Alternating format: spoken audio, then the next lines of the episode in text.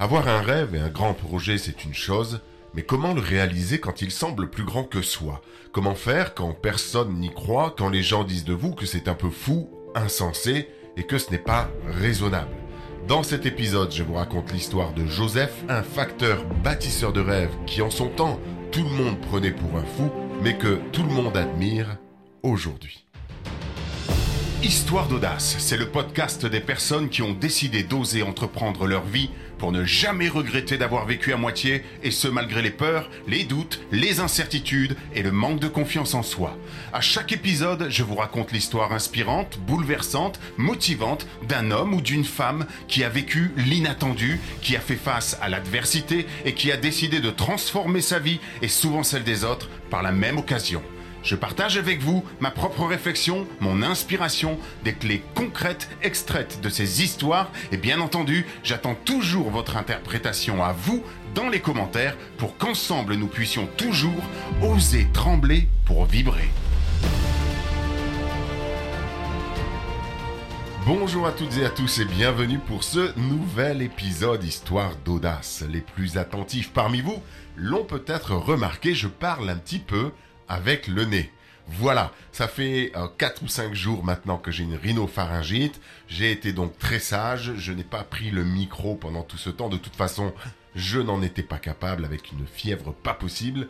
Mais je n'y tiens plus. Je me suis dit comment est-ce que je pourrais faire? Eh bien c'est simple. Je me suis dit que j'allais justement, eh bien j'ai décidé d'extraire de la formation Oser trembler pour vibrer dont vous trouverez le lien dans la description, celle dont je vous parle depuis plusieurs épisodes, et dans laquelle il y a l'histoire de Joseph Ferdinand Cheval, ce facteur un peu fou, bâtisseur de rêves, qui m'a énormément touché lorsque j'ai été visiter euh, son, son œuvre, on pourrait dire, eh bien, je vais vous raconter l'histoire ici. Si vous l'aviez déjà entendu parce que vous avez téléchargé la formation, ce sera l'occasion de la réécouter. Si vous ne connaissez pas, ce sera l'occasion évidemment de la découvrir et de découvrir le personnage absolument incroyable.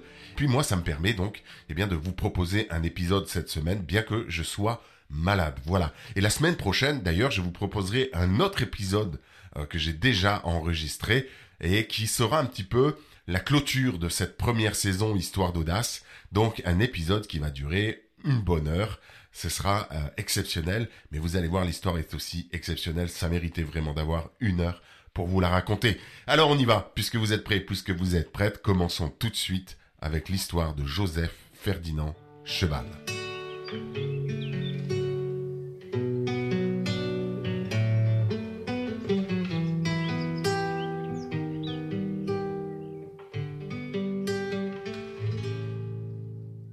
Nous sommes en France en 1873 dans la Drôme.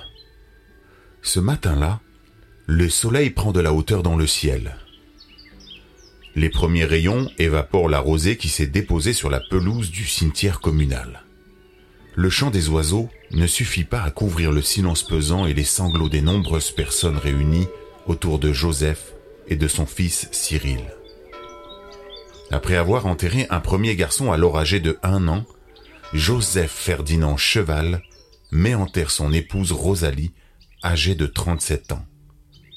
Ne pouvant assumer d'élever seul son second fils, il se doit de le laisser à la garde de son parrain et de sa marraine.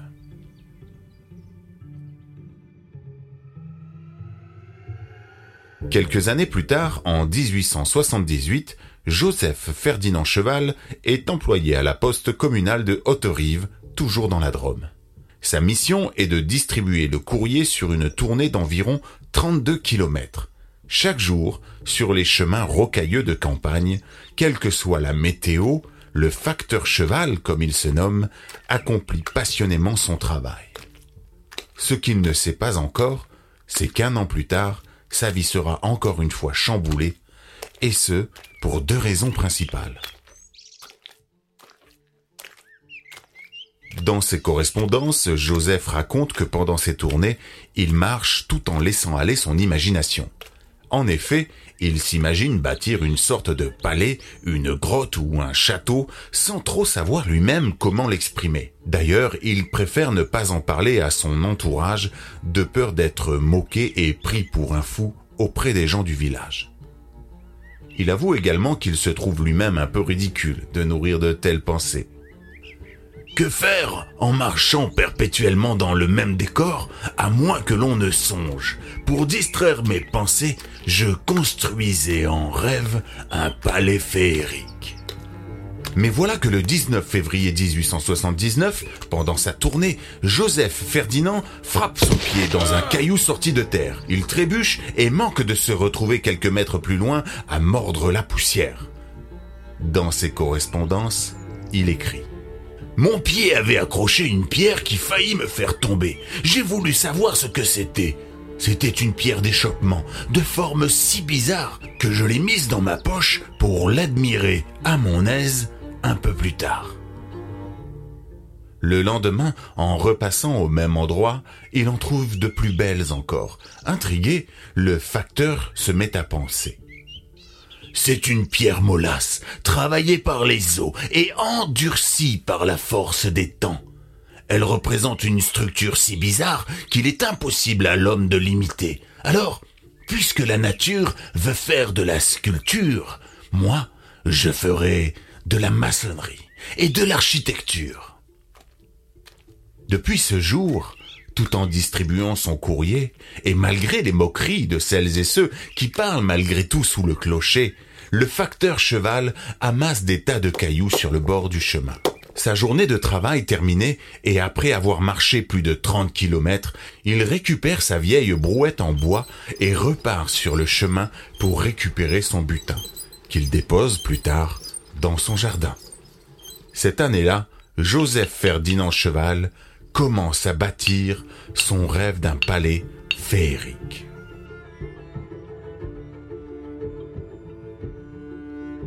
Dans le même temps, le 11 octobre 1879, le facteur est comblé par la naissance de sa fille chérie Alice Marie Philomène, née d'une seconde union. Joseph Ferdinand Cheval a 43 ans lorsqu'il ramasse sa première pierre. Il termine 33 longues années plus tard.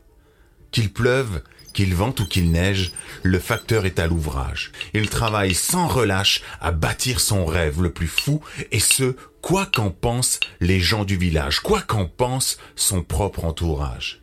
Pendant ces 33 années de dur labeur, le malheur ne l'aura pas épargné.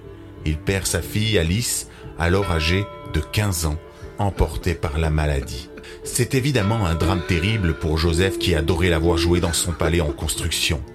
Il terminera son œuvre en 1912. Il a alors 76 ans. Deux ans plus tard, lorsqu'il apprend qu'il ne pourra pas être inhumé dans son palais, Joseph Ferdinand Cheval reprend sa fidèle brouette, retourne sur les chemins et dépose ses cailloux non plus dans son jardin, mais dans le cimetière communal. Il bâtira pendant huit années supplémentaires son tombeau familial, le tombeau du silence et du repos sans fin.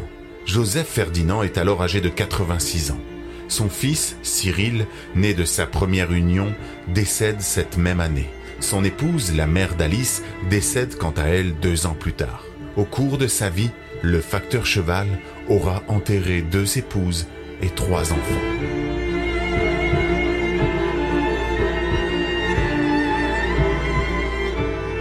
Le 19 août 1924, le bâtisseur de rêves décède à son tour et repose à ce jour avec sa famille dans le tombeau du silence et du repos sans fin, bâti de ses propres mains.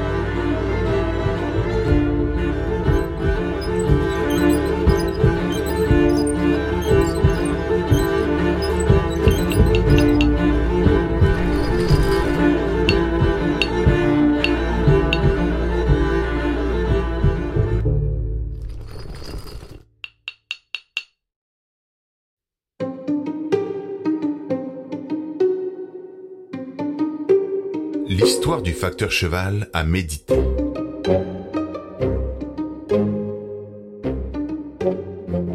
Nous nous honorons lorsque nous honorons nos rêves, nos petits et grands projets, nos valeurs, nos besoins, notre créativité. Un artiste qui ne crée pas est un art triste.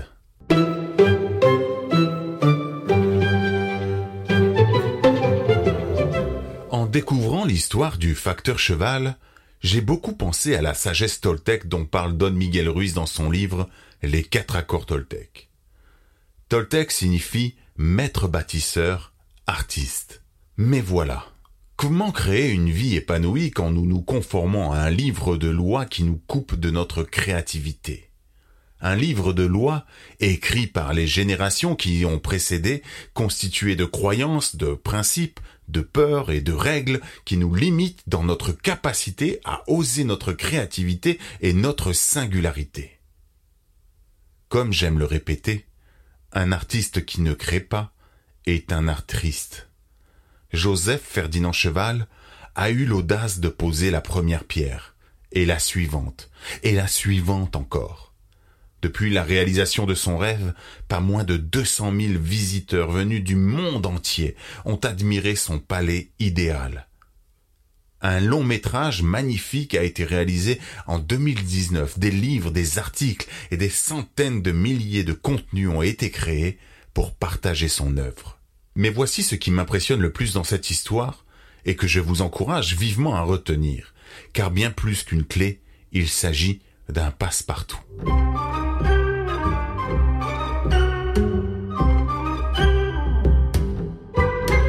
Shootez-vous au PCP. Imaginez, plus de 33 ans, plus 8 ans pour le tombeau. Chaque jour, à ramasser des tas de cailloux pour bâtir de jour comme de nuit et par tous les temps son rêve un peu fou. Malgré le jugement, la critique des gens du village et parfois même de sa propre famille, inlassablement, le facteur cheval ne cesse de créer, de bâtir. Tel un artiste, il donne vie à son œuvre.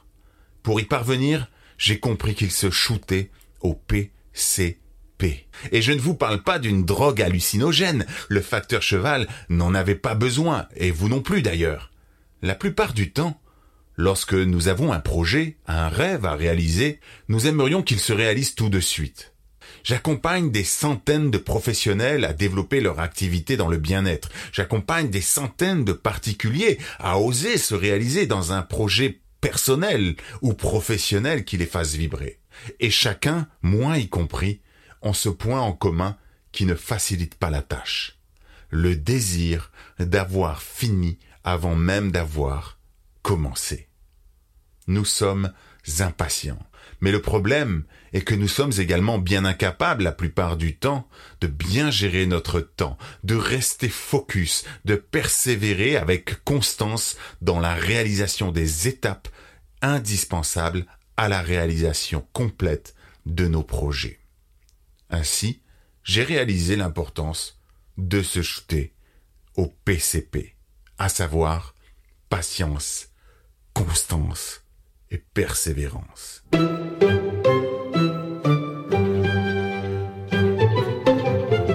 Pensez-y.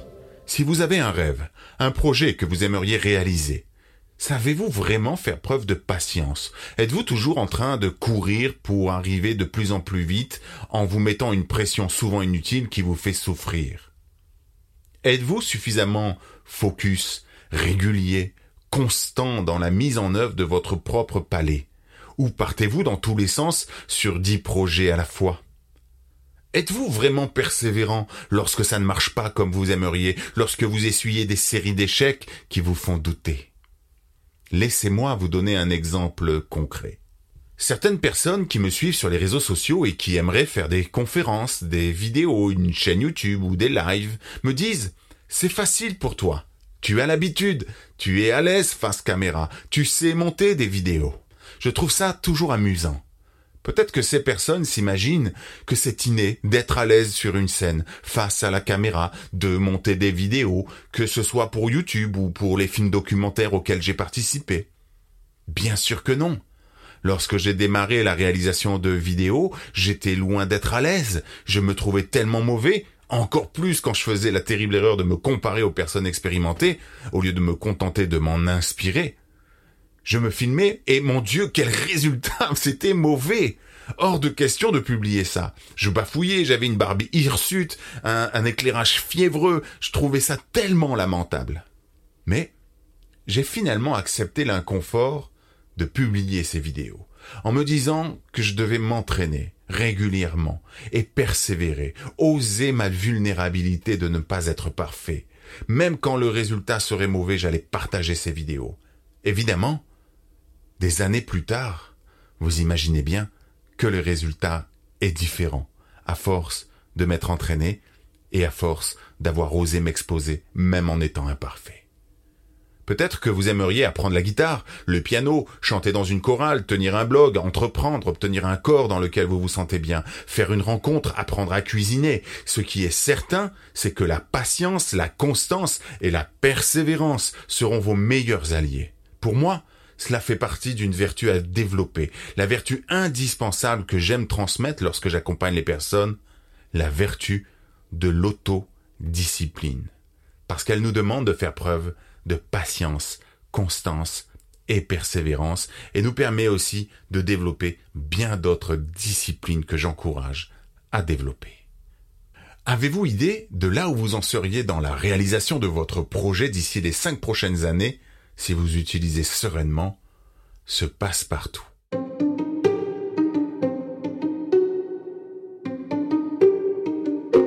Ce que je vous invite à retenir, patience. Patience, une clé essentielle à la réalisation de n'importe quel projet. Vous obtiendrez des résultats si vous acceptez que la phase d'apprentissage prend du temps. Ne vous comparez jamais aux personnes plus avancées. Mieux vaut vous en inspirer. Constance, nous sommes trop souvent dispersés à faire mille et une choses en même temps en espérant obtenir des résultats. La réalité est qu'être focus et constant sur une seule chose à la fois reste le plus efficace pour obtenir des résultats concrets. Sans la constance, le facteur cheval n'aurait jamais terminé son œuvre. Persévérance. Rien ne se passe jamais comme prévu. Les échecs jalonnent notre chemin. Les défis à relever sont incalculables, qu'ils soient pro ou perso. Le facteur cheval a vécu l'enfer en perdant tous ses proches. Si le palais idéal était probablement un exutoire, il n'en demeure pas moins que sans la persévérance indispensable pour faire face à l'adversité, son rêve ne se serait jamais réalisé.